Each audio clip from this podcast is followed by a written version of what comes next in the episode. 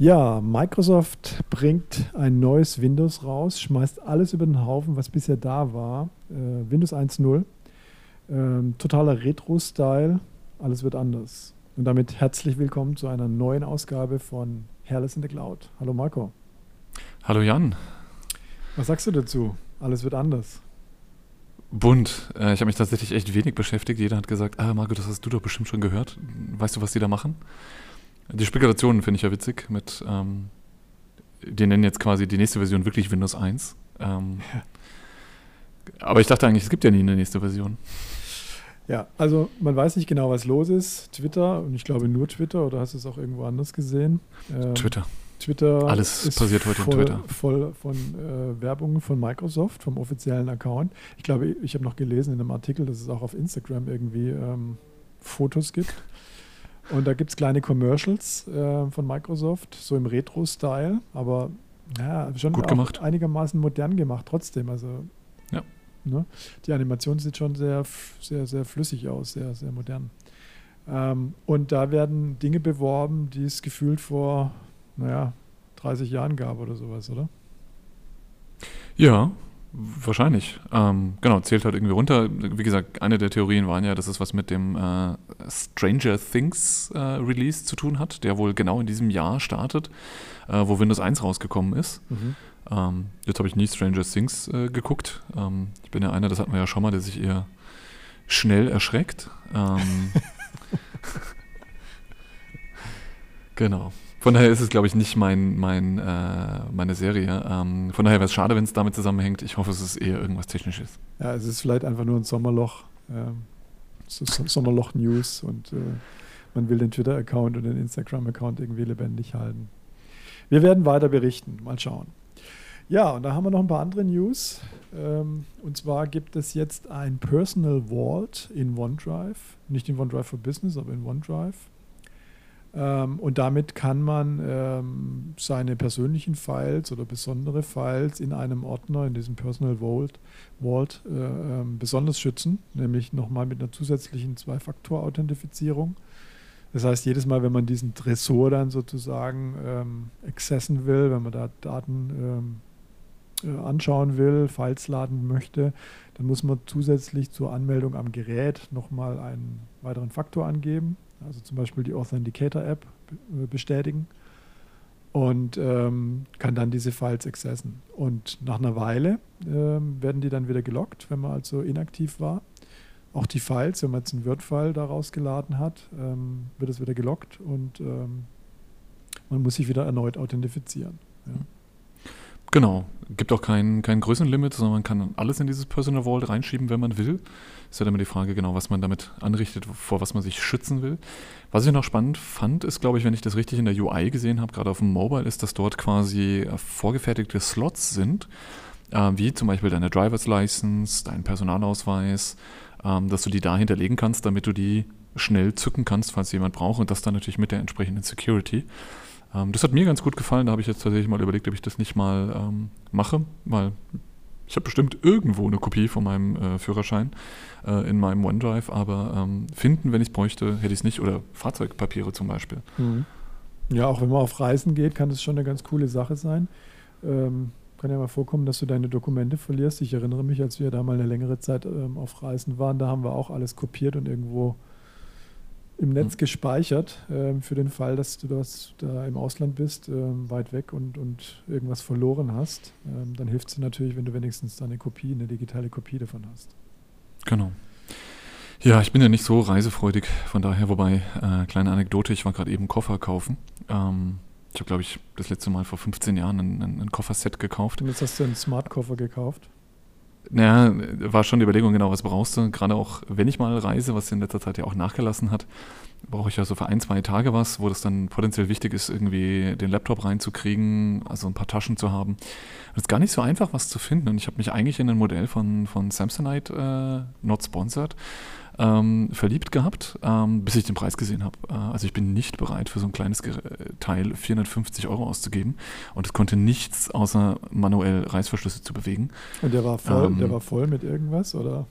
Ich habe auch überlegt, da muss innen drin eigentlich die Menge an Gold drin liegen. Das ist zwar dann nicht mehr so viel, aber ähm, also da war ich äh, äh, habe ich gleich wieder von Abstand genommen und gesagt, dann bleibe ich bei meinem äh, alten Koffer, der fast auseinanderfällt. Aber äh, ich habe gelernt, einmal ist Hartschale teurer. Ja. Ähm, und dann im Speziellen nochmal Gewicht. Ähm, plus, das wusste ich nicht, aber hier eine Kollegin hat mich sofort korrigiert. Ähm, ich wollte eigentlich einen haben, der vier Rollen hat.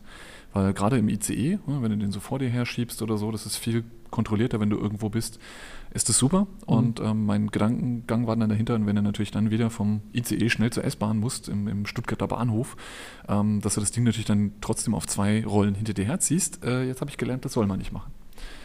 Ich habe das für ein Gerücht gehalten, habe der Kollegin gesagt, das glaube ich nicht. Ich meine, ich hätte auch Werbung dafür gesehen. Jetzt war ich gerade im Kofferfachgeschäft äh, hier in Offenbach. Und ähm, jo, tatsächlich, äh, diese Dinger mit den vier Rollen sollte man auch nur auf den vier Rollen bewegen.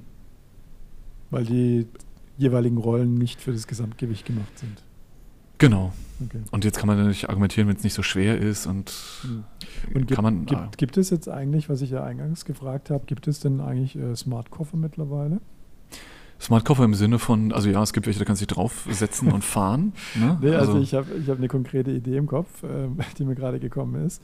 Und zwar, wenn ich im Flughafen bin und auf meinen Koffer warte, an der Gepäckausgabe, dann wäre es natürlich ganz lustig, äh, wenn ich mich irgendwo hinsitzen könnte und nicht irgendwie in der, äh, mich in der ersten Reihe mit 25 anderen um den besten Platz streiten müsste ähm, und im Prinzip darauf warten könnte, irgendwo weiter entfernt ähm, und mir dann in der App angezeigt würde per Bluetooth-Beacon oder was auch immer, jetzt fährt er gerade raus.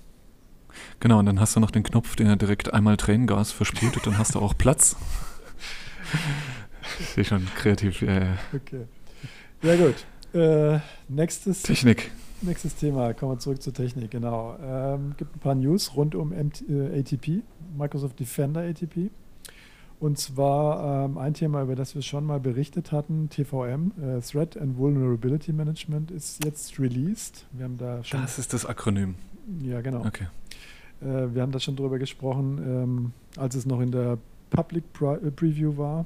Ähm, es geht ja darum, dass ähm, das ATP eigentlich so ein gewisses Erwachsenenalter erreicht hat und nicht nur äh, Post-Breach-Sachen macht, nicht nur dann was erkennt, wenn gerade was, was passiert, sondern jetzt eben auch ähm, die Rechner meines Unternehmens scannt und feststellt, dass Software installiert, auch Third-Party-Software und die ist möglicherweise nicht in, in dem neuesten Zustand, also hat nicht die neueste Version davon installiert.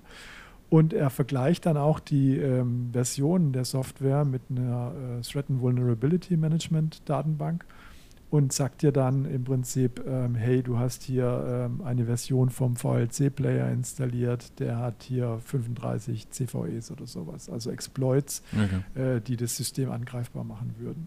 Ja. Hm. Wenn du erwachsen sagst, äh, klingt das so, haben wir die Phase der Pubertät übersprungen oder?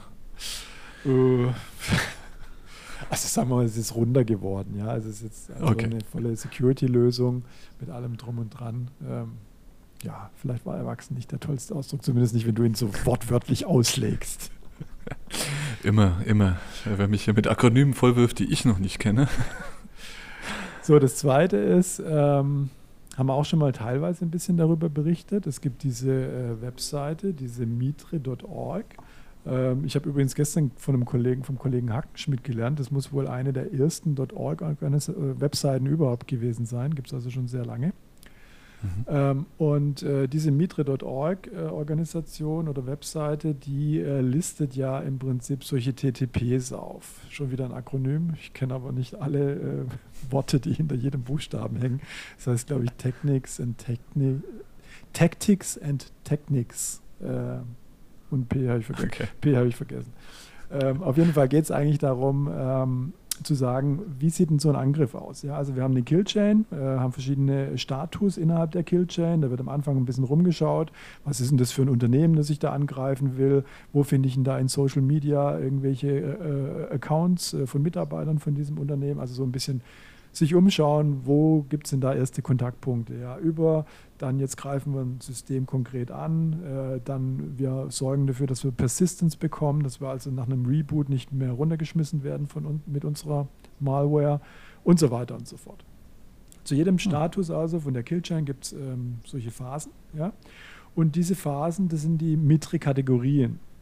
Ähm, ah, okay. Und in jeder Kategorie sind dann verschiedene Techniken aufgelistet. Ja? Also zum Beispiel jetzt für Persistence, wenn du jetzt dafür sorgen willst, dass deine Malware äh, nicht so schnell nach dem Reboot wieder verschwindet, dann kannst du zum Beispiel einen Schedule Task anlegen.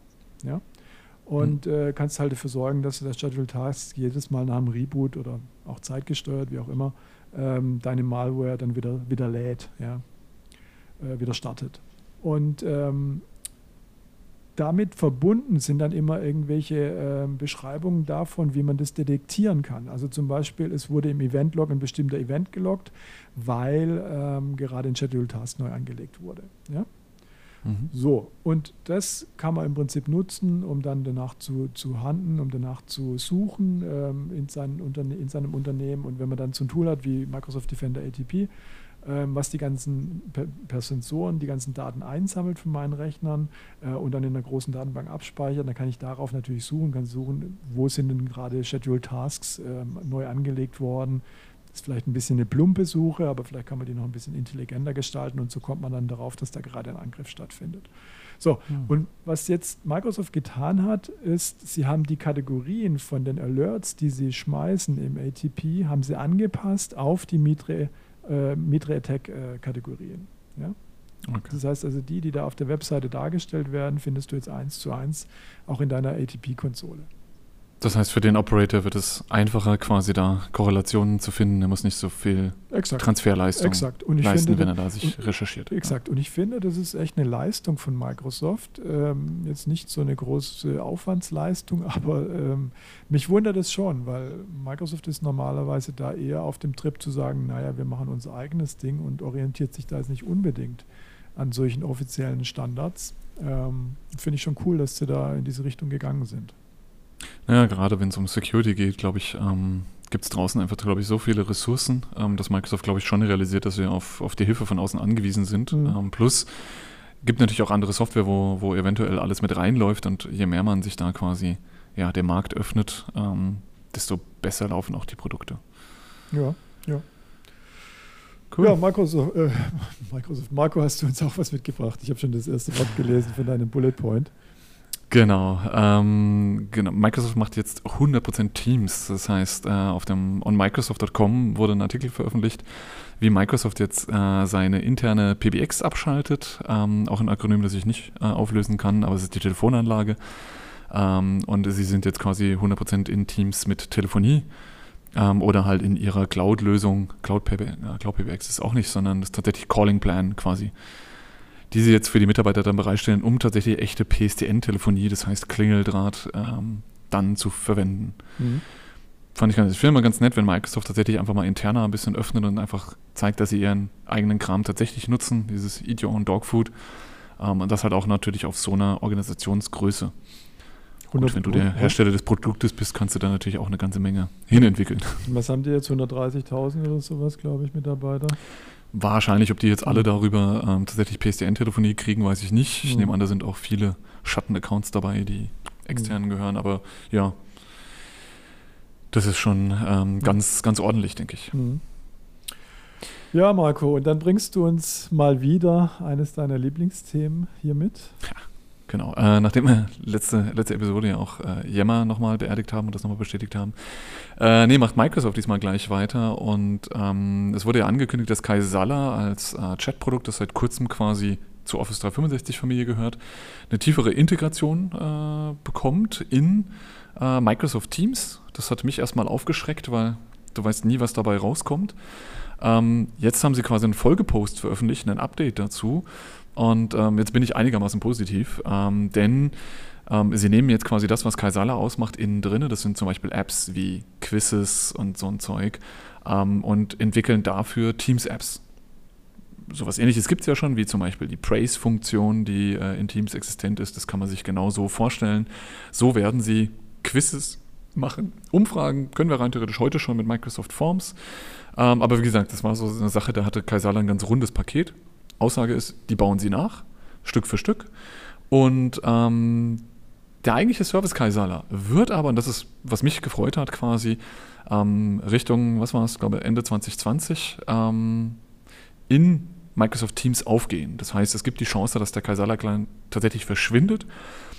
was muss Microsoft dafür tun, damit quasi bei Casala natürlich eine, oder bei, bei Teams eine Akzeptanz da ist? Es muss quasi den Sign-in-Prozess irgendwie anpassen, weil das ist das, was Casala in ähm, ja, Ländern ausmacht, wie eben Indien, wie Brasilien, Leute, die einfach eine Telefonnummer haben als Authentifizierung. Und das haben sie im Blogpost ebenfalls angedeutet, dass es was mit Open Directory Federation geben wird. Hm. Ja, also Habe ich nicht sowieso irgendwie im Kopf, dass es auch, dass du dich auch in einem Microsoft-Account mit Telefonnummer anmelden kannst? Habe ich das nicht mal irgendwo gelesen? Äh, mein Gott, ich nehme an, das sind wie die meisten Sign-ins. Wenn du deine E-Mail nicht auswendig weißt, kannst du eine Telefonnummer verwenden. Das ist ja heute bei Logins relativ häufig. Mhm ja meinen Rechner neu aufgesetzt. Wenn du dich bei Twitter einloggst, sagt er auch, gib mir deine Telefonnummer, deine E-Mail-Adresse oder dein Twitter-Handle. Ja, aber wird es dann nicht, äh, in, in diese, finden die schon. Wird es dann nicht in diese Richtung gehen? Naja, der, der entscheidende Part dort ist ja quasi eine Telefonnummer eingeben kann ja jeder. Die Authentifizierung kommt ja daher und ich weiß gar nicht, wie stark die ist, deswegen bin ich auch kein Fan davon, wie bei, bei WhatsApp, dass er die halt aus der SIM rauszieht. Ja, das heißt, es gibt ein Proof dass du die hast und du musst als Hacker zumindest mal irgendwie die SIM faken, die Nummer faken, um dich dann in deinem Namen einzuloggen. Und ich glaube, da ist die Hürde ein wenig höher, als äh, einfach nur in eine Login-Maske eine Telefonnummer einzugeben. Ist mhm. nicht so, dass es dann darauf basiert, dass du eine SMS geschickt kriegst. Ich weiß gar nicht, wissen das bei WhatsApp? Nee, ich glaube, ich krieg, doch, krieg ich, ne? Ich krieg eine WhatsApp, äh, eine WhatsApp geschickt und bei Android greift er gleich auf die SMS zu. Weiß nicht, wie das kann, mich, iOS kann mich nicht mehr daran erinnern. Ich weiß nur, wie das ist, wenn du einen WhatsApp-Client auf dem Windows 10 zum Beispiel installierst, dann musst du ja diesen QR-Code nochmal scannen. Genau, das ist ja der, der normale Part, den Kasala genauso kopiert hat, quasi für sein, seine Desktop-Sache. Und das ist auch was, was mich tierisch fuchst. Das werden alle mitgekriegt haben, die das schon mal gehört haben. Ähm, ja, also von daher bin ich jetzt ganz happy. Ähm, das heißt, wir müssen uns keine Gedanken machen, dass wir 2021 alle auf Kaisala wechseln und migrieren von Teams. Ähm, wir können weiter bei Teams bleiben bis zur nächsten Akquisition. Mhm.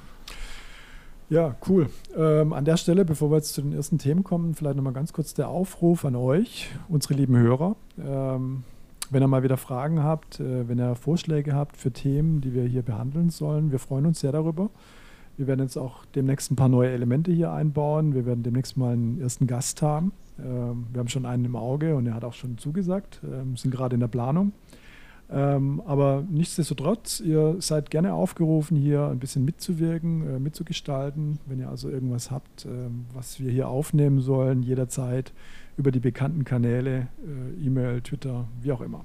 Macht uns Vorschläge, wir freuen uns. Genau. Ich bin sicher, da draußen ist jemand, der sich gefragt hat, was ESMA mit Outlook zu tun hat. Ähm, und derjenige hat heute Glück. ja, ah, du, also das ist eine ganz alte Frage. Ich, ich kann es gar nicht glauben, dass ähm, ich habe irgendwie so ein bisschen Déjà-vu. Ich kann es gar nicht glauben, dass, dass das in meinem Leben nochmal passiert. Ähm, kommt mir irgendwie vor, als wäre das ein früheres Leben gewesen. Äh, zu Zeiten, als ich mich noch um Exchange gekümmert habe, um On-Premise-Systeme, Exchange 5.5, Exchange 2000, 2007 und so weiter. Ähm, jetzt ist es tatsächlich so, dass ähm, Outlook ähm, Mobile, also iOS und Android, ähm, S-MIME unterstützt. Zumindest mal in einer Testflight-Version. Ähm, Testflight ist ja so eine Applikation, ich weiß nicht, wie das bei Android heißt, aber ähm, bei Apple ist es so, da kannst du über äh, so eine Applikation dich subscriben zu äh, Beta-Versionen von Microsoft. Kannst du den äh, Edge zum Beispiel darüber kriegen und die ganzen Office-Produkte. Ähm, kriegst du da in der, in der Beta-Version. Und eben auch Outlook. Und jetzt in der neuesten Testflight-Version 3.3, ab 3.3 ähm, ist es äh, verfügbar, dass auch das Outlook Mobile sozusagen auf dem iOS-Gerät S-MIME unterstützt. Ich habe gerade mal bei mir mhm. nachgeschaut. Ich habe schon die 3.31 drauf ähm, und trotzdem habe ich die Settings nicht gefunden. Ähm, keine Ahnung, was. Du bist in der Beta oder? Ja, ich bin in der, also diese Testflight einfach, weißt du? Okay. Ich habe diese Testflight-App ja, weiß nicht genau, warum ich es nicht zum Laufen gebracht habe. Auf jeden Fall äh, vielleicht nochmal ein paar Basics, weil es für den einen oder anderen schon so lange her ist, wie für mich auch. Ähm, was ist ein S-MIME überhaupt? Vielleicht haben wir auch ein paar Hörer, die es noch gar nie gehört haben. Ähm, junge Hörer. also, um was geht es? Äh, es geht im Prinzip um ein Public-Private Key-Kryptoverfahren. Das heißt also, ähm, es gibt ein äh, biometrisches oder ein, ein, ein äh, Verschlüsselungs-, ein Kryptomaterial, was besteht aus einem Public Key und einem Private Key. Der Private Key, der bleibt bei dir und den Public Key, den kannst du ausgeben. Ähm, und dann gibt es Zertifikate, die zum Beispiel bezeugen, dass dein äh, Public Key, Marco, eben tatsächlich dir gehört. Ja?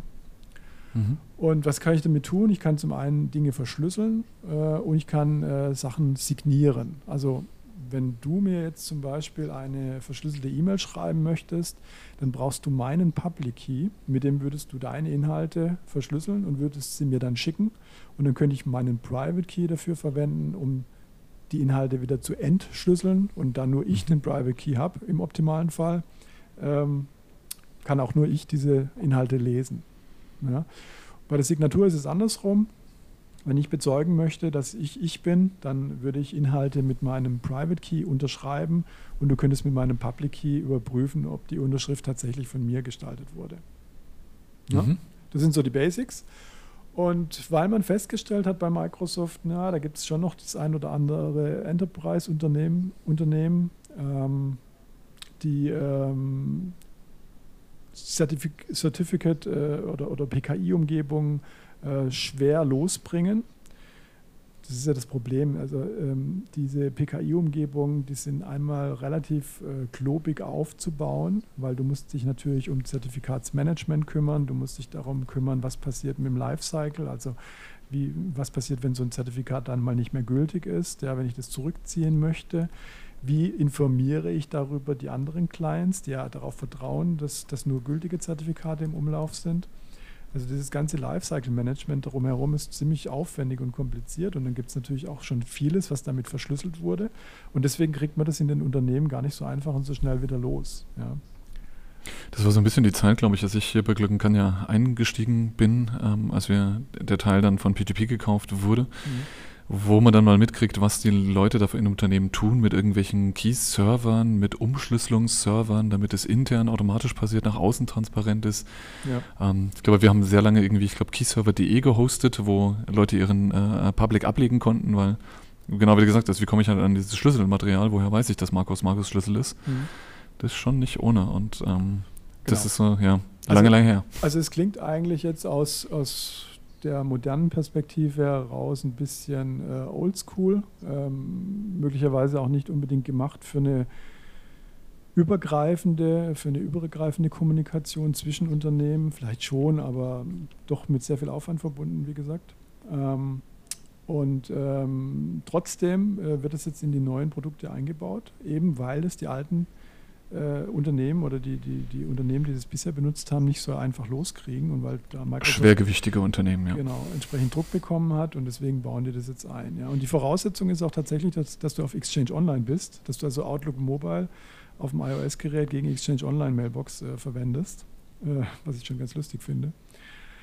Ja, und äh, was musst du dann tun? Es gibt dann also in den Profil-Settings gibt's ein neues, einen neuen Punkt, da musst du einschalten, ich möchte jetzt erstmal be benutzen und wenn du das einschaltest, dann kannst du keine Threaded Communication mehr machen. Also weißt du, du kannst doch diese Threaded View da anschalten, ja. dass die ähm, E-Mails eines Threads, eines E-Mail-Threads eben alle zusammen angezeigt werden. Das Was der Standard ist. Genau. Das heißt, es geht dann gar nicht mehr oder nur für diese Message nicht? Nee, das geht gar nicht mehr und es geht noch darüber, wow. es geht noch darüber hinaus. Es ist ein App-Setting, das bedeutet, dass das für alle Accounts gilt, die du in dem Outlook konfiguriert hast. Also wenn du da noch einen privaten Hotmail-Account drin hast, dann geht es für den auch nicht mehr. Hm. Ne, da habe ich auf Android äh, immer die richtige Lösung mit Work Profiles. Da habe ich meine App einfach zweimal. Mhm. Ähm, aber das ist natürlich schon heftig. Ja. Genau, und Sie sagen halt zu, zur Begründung, es ist deswegen, weil ähm, es sehr kompliziert wäre oder immer komplexer würde, ähm, SMIME äh, zu handeln, wenn die Kommunikation immer größer wird. Weißt du? Wenn dann neue, vielleicht neue Benutzer mit dazukommen und solche Dinge. Ja. Okay. Ja, ähm, ansonsten, wie kriege ich, wie komme ich dann an die Zertifikate dran? Ähm, also Outlook ähm, iOS unterstützt hier ähm, ein manuelles ähm, Zertifikatsdeployment. Das heißt also, du kannst dir das schicken lassen, das Zertifikat, oder auch selber schicken. Ähm, zum Beispiel, wenn das jetzt auf herkömmlichem Weg enrolled wurde, deployed wurde äh, über das AD und du das schon in deinem Outlook hast, auf deinem Windows 10 Rechner, dann kannst du es da von Outlook exportieren in PFX-File, um, kannst es mit einem Passwort versehen und kannst es dir dann zusenden äh, auf dein iOS. Das klingt alles total sicher. Irgendwie nicht. Ja, also so sicher halt ein PFX mit einem Passwort protected ist, das hängt dann natürlich an der Passwort. Ja, wenn du dir halt überlegst, was, was wir hier für, für Hürden und Anstrengungen machen. Ähm, gut, vielleicht gibt es ja noch einen alternativen Weg und ich sollte erstmal warten, weil ähm, das hin und her zu schicken. Wie kriegst du das Passwort darüber? Das kannst du dir davon ausgehen, dass du das per Mail gleich hinterher schickst, ähm, weil du das nicht eintippen willst. Ähm, ja, ja, wahrscheinlich ist es was soll da schiefgehen? Wahrscheinlich ist es tatsächlich eine Tätigkeit, die durch den Administrator unterstützt werden muss. Aber ähm, wie, wie, auch immer, ich finde es eh ähm, fragwürdig, äh, diesen Weg zu gehen, ehrlich gesagt, weil ich mir da als Unternehmen schon überlegen würde, wollen wir da nicht einfach die Zöpfe abschneiden? Irgendwann müssen wir sie ja sowieso abschneiden. Es ist ja nur ein Verschieben. Ja? Äh, es ist sicherlich nicht die Zukunft. Ähm, und irgendwann äh, muss ich eh diesen Weg gehen, dass ich mir da was Neues überlege, dass ich dann vielleicht in Richtung AIP oder sonstige Dinge gehe. Ja? Hm. Na gut, ist ja auch erstmal die erste Version. Ähm, eventuell lösen sie da ja auch nochmal was, wobei sie, und so ein bisschen sieht es ja danach aus, als würden sie damit ihre anderen Initiativen für sicheres E-Mail potenziell untergraben. Das heißt, wenn man jetzt hier eine zu gute Lösung abliefert, könnte das sein, dass keiner mehr die andere Lösung nutzt, ähm, die, die Microsoft ähm, mit, ich glaube, Exchange Message Encryption mhm. Ähm, plus AIP, RMS, was auch immer da noch hinterherkommt. Genau. Ich glaube ja. jetzt nicht, dass das unbedingt die Intention war, hier zu sagen, dass man, dass man hier ein bisschen bremst, damit das andere äh, entsprechend äh, bevorzugt wird, aber ich würde trotzdem das andere bevorzugen. Hm. Ja. Äh, Aber es ist ja gut, ja. die Option zu haben und letztendlich potenziell, wenn das der, das der, der Showstopper ist, dann hat man jetzt zumindest eine Lösung. Hm, genau. So, als letzter Satz dazu vielleicht noch, ähm, wenn du jetzt eine verschlüsselte Mail dann von deinem ähm, Outlook-Gerät, also von deinem iOS-Gerät, meine ich, äh, versenden möchtest äh, oder auch signieren möchtest, eine Message, dann muss das Zertifikat, das, also der Public Key ähm, des Gegenübers, entweder lokal bei dir vorhanden sein. Wenn er das mitgeschickt hat, mal irgendwann per Mail, dann kannst du das bei dir lokal speichern. Oder mhm. du musst es in der GAL irgendwo finden. Ja? Dann kannst du okay. das entsprechend äh, verschlüsseln. Ja, so viel dazu. Marco, was hast du uns mitgebracht als Thema? Genau, ähm, heute, genau, äh, übersetze ich jetzt nicht. Ähm, letztendlich geht es darum, dass Microsoft jetzt ein neues Setting ermöglicht. Äh, es geht um die Visibility von einem Team.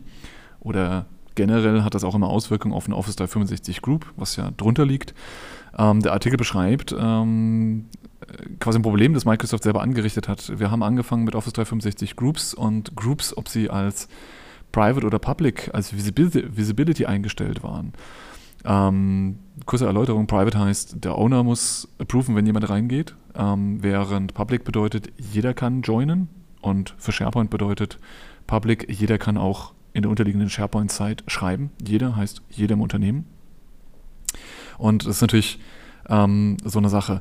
Auf jeden Fall war es damals so, dass quasi alle Gruppen, die angelegt wurden, im Exchange ähm, erkennbar waren. Das heißt, ich konnte sagen, hey, Discover Groups und dann hatte die einfach alle Gruppen angezeigt, ob Public oder Private. Da gibt es auch schon mal die eine oder andere Frage, kann ich das verstecken? Da gab es eine Möglichkeit mit Hide from Gull, das zu tun, ähm, aber das war der Standard. Mit Teams war das dann anders, weil Teams ja quasi als äh, eigentliche Messaging-Infrastruktur Teams verwendet, Persistent Chat, und nicht E-Mail, hat sich Microsoft entschieden, alle Teams, die ähm, erstellt werden, automatisch in der GAL zu verstecken, sodass du sie auch in Outlook nicht siehst, ähm, was durchaus auch Sinn macht, aber das hat dazu geführt, wenn du auch in Teams nach einem Team gesucht hast, hast du nur Public Teams gefunden. Und äh, in meinen meisten Kundeninstallationen sind Public Teams die Ausnahme. Alleine dann, wenn der Kunde hört, dass jeder im Unternehmen lesen und schreiben kann, ähm, werden die Use Cases für so ein Public Team stark eingegrenzt. Yammer ist da einer, der potenziell noch erlaubt ist. Genau, und jetzt ist tatsächlich so, dass Microsoft äh, das jetzt konfigurierbar macht, ähm, so dass die äh, Visibility eben auch für Private Teams wieder dazu führt, ähm, oder unabhängig von Public oder Private dazu führt, ähm, dass ein Team sichtbar wird und quasi einfacher discovered wird, weil tatsächlich für uns war das schon ein Riesenproblem. Wenn die Kollegin, ähm, wir legen ja für alle unsere Kunden ein Team an, das Team sucht, dann ist es so, dass äh, sie natürlich überhaupt gar nicht weiß, ob vielleicht äh, der andere Kollege das angelegt hat, ob sie es jetzt anlegen soll. Sie würde es merken bei einem Namenskollision. Potenziell hängt dann Teams aber einfach irgendwas hinten dran, äh, um es eindeutig zu machen. Ähm, von daher ist das an sich erstmal ein guter Schritt. Was mich so ein bisschen daran ärgert, und da kommt das äh, WTF her, ähm, ist, ja, es macht halt gerade nicht einfacher, eine, eine, stabile Aussage zu finden, wie das heute funktioniert. Ähm, plus ist auch da konstant durch, gängig auch zu halten. Ähm, ein Beispiel ist quasi mit, mit ähm, gerade diese Teams-Outlook-Integration, Sichtbarkeiten. Wenn ich ein Team anlege, dann würde ich erwarten, weil der Kommunikationsweg dahinter Teams ist, dass wenn ich auf der SharePoint-Seite bin, gibt es einen Link, der nennt sich Conversation. Stand heute ist es wieder so, dass wenn ich da draufklicke für ein Team, also eine, eine Site von SharePoint, die in einem Team steht, dass es in, in Outlook landet. Obwohl die Gruppe dann auch dort links nicht angezeigt wird. Ähm, also von daher vielleicht vereinfacht ist das jetzt ein bisschen, dass wir ähm, die Sichtbarkeit kriegen, was hoffentlich dann auch bedeutet, dass es vielleicht auch in Outlook sichtbar ist, weil Outlook auch eine schöne Möglichkeit hat, Gruppen zu verwalten. Da gibt es ja auch Teams I Own ähm, in der neuen, neuen Web-UI. Äh, ähm, von daher wäre es schön, wenn Microsoft da tatsächlich jetzt ein bisschen darauf achtet, eine Linie reinzukriegen, ähm, um diese Public-Private Visibility, gibt ja noch einen Visibility-Stand, wenn man genau ist, das ist das Org-Wide-Team. Ähm, äh, ja. Pass mal auf, äh, diese Visibility, die kann ich dann für beides einstellen, ne? für, für das Public-Team und für das Private-Team. Äh, das ist die Visibility, die du gerade eingestellt hast. Also es gibt äh, ein Property, das nennt sich Visibility ähm, und das ist Public oder Private oder Org-Wide. Und diese Discoverability, nennen wir es mal so, ähm, die, ja, du, jetzt weiß ich, worauf du hinaus willst. Ja. Ähm, das heißt, du willst ein Public Team machen, das du versteckst. Genau. Illegal. Habe ich so noch gar nicht getestet, wollte ich mir jetzt aber eh nochmal vornehmen mhm. äh, an der Stelle. Ähm, wie gesagt, wichtig war jetzt erstmal, dass diese dieses Feature-Set kommt und genau wie bei S-MIME, es ist gut, einfach viele Optionen an der Hand zu haben. Ähm, und wir können es ja dann potenziell auch wieder steuern. Aber ich habe dich richtig, ich, ich habe dich richtig verstanden. Ja. Ein Private Team kann ich auf jeden Fall jetzt auch searchable oder oder wie, wie Noch nicht.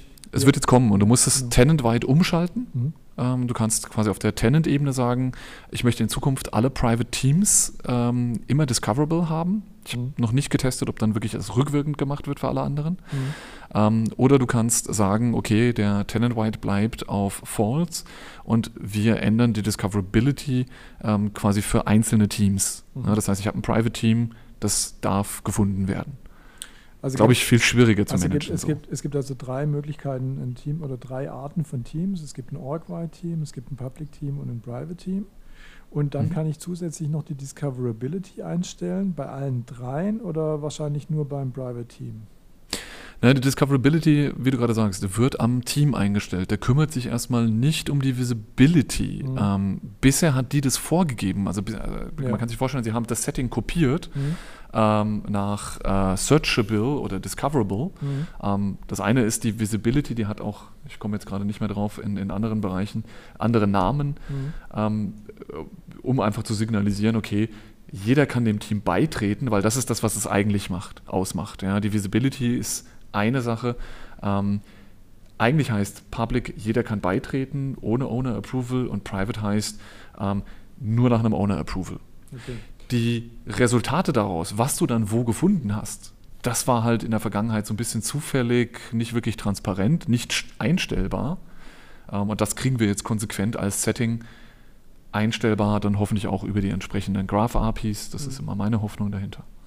Wenn du es jetzt gerade erwähnt hast, ähm, wir haben möglicherweise schon mal darüber gesprochen, aber vielleicht kannst du es nochmal ganz kurz aufzählen. Was ist denn der genaue Unterschied zwischen einem Org-Wide-Team? Welche, welche anderen Settings habe ich denn da? Welche Möglichkeiten oder Features zwischen einem Org-Wide-Team und jetzt einem normalen Public-Team zum Beispiel? Genau, es gibt eigentlich nur zwei Dinge, die sich tatsächlich von einem äh, Private Team unterscheiden. Äh, die erste ist erstmal die Mitgliedschaft. Anders als bei einer Dynamic Group wo ähm, quasi, das kann man auch machen, so ein, als Dynamic Group aufsetzen, dann gibt es eine Rule, die das macht, aber die ist schwer zu steuern. Ich kann nicht sagen Mitglieder einer Gruppe. Ähm, das heißt, die Steuerung da ist ein bisschen, ja, muss man mit Custom Attributes arbeiten und so ein Zeug, was wir eigentlich nicht gerne machen.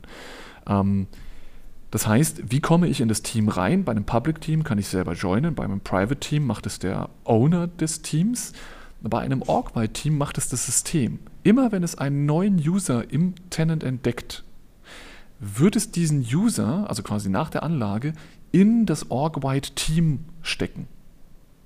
Und da gibt es kein Ich will, ich will nicht, sondern das macht das System. Ähm, die Aussage ist eigentlich, ist ähm, nur wenn eine, eine dynamische Gruppe, Select All sozusagen. Nee, eben nicht, weil du kannst anschließend tatsächlich wieder entfernen. Der Owner der Gruppe kann dann die wieder entfernen. Das heißt, es wird automatisch gefüllt. Ähm, und bei uns, wir haben ja jetzt ein Awkward-Team aufgebaut, das wir effektiv nutzen, ähm, führte aber dann dazu, dass tatsächlich ähm, Service-Accounts drin gelandet sind, die definitiv keine Teams-License haben, was eigentlich die Aussage war, dass das eine Bedingung ist. Das heißt, wir mussten halt da wieder ein paar Service-Accounts rausschmeißen, die mit reingelaufen sind. Gut, aber da muss man, muss man mit leben. Das ist das eine, quasi, also wie werde ich Mitglied des Teams? Ich werde automatisch hinzugefügt. Ähm, und die andere, der andere Unterschied gehört so ein bisschen dazu, ähm, ich kann das Team nicht mehr verlassen. Das heißt, bei einem Public Team, wo ich automatisch joinen kann, wenn ich will, ähm, und einem Private Team, wo mich jemand eingeladen hat, kann ich jederzeit selber wieder austreten. Mhm. Ein org-wide Team kann das nicht. Das heißt, da kann ich wirklich nur der Owner rausschmeißen. Du als Benutzer hast keine Wahl darüber. Deswegen gibt es auch erstmal ein Limit. Ich glaube, es gibt fünf Org-wide Teams, die du anlegen kannst. Ähm, genau. Und äh, die sind sehr gezielt einzunutzen. Ich glaube, auch mehr als ein Org-wide-Team ist schwer zu nutzen, es sei denn, sie machen mal eine, eine, eine Differenzierung. Stand heute sind es aber tatsächlich einfach alle ähm, und es muss nachgeregelt werden. Mhm. Von daher, wie gesagt, in diesem Gesamtkonstrukt Visibility gehört eben das nochmal rein und sind sicherlich für, für den einen oder anderen Use Case sehr, sehr schön einzusetzen. Ja, hört sich so an, als würde Teams langsam erwachsen werden. Pu Pubertät, Jan. Eher, wir sind in der vollen Pubertät. Es wehrt sich noch. Ich wollte nur noch mal darauf zurückkommen. Genau. Na gut. Wunderbar. Sind wir durch? Haben wir es geschafft. Folge 22 Haken dran. Sehr schön. Also nochmal der Hinweis, wenn ihr ein Thema für uns habt, äh, gerne äh, Mail oder äh, Tweet in unsere Richtung. Wir freuen uns darüber, nehmen das auch sehr gerne auf, werden uns da informieren, ähm, falls wir es noch nicht wissen und äh, werden das aufbereiten für euch äh, und hier diskutieren. Wir können auch blacklisten, also wenn ihr Themen nicht mehr hören wollt. Äh, auch das, wenn ihr wünscht, nie wieder was über Casala zu hören, ähm, gibt es eine Chance. Bis dahin. Ciao, ciao. Bis dann. Ciao, ciao.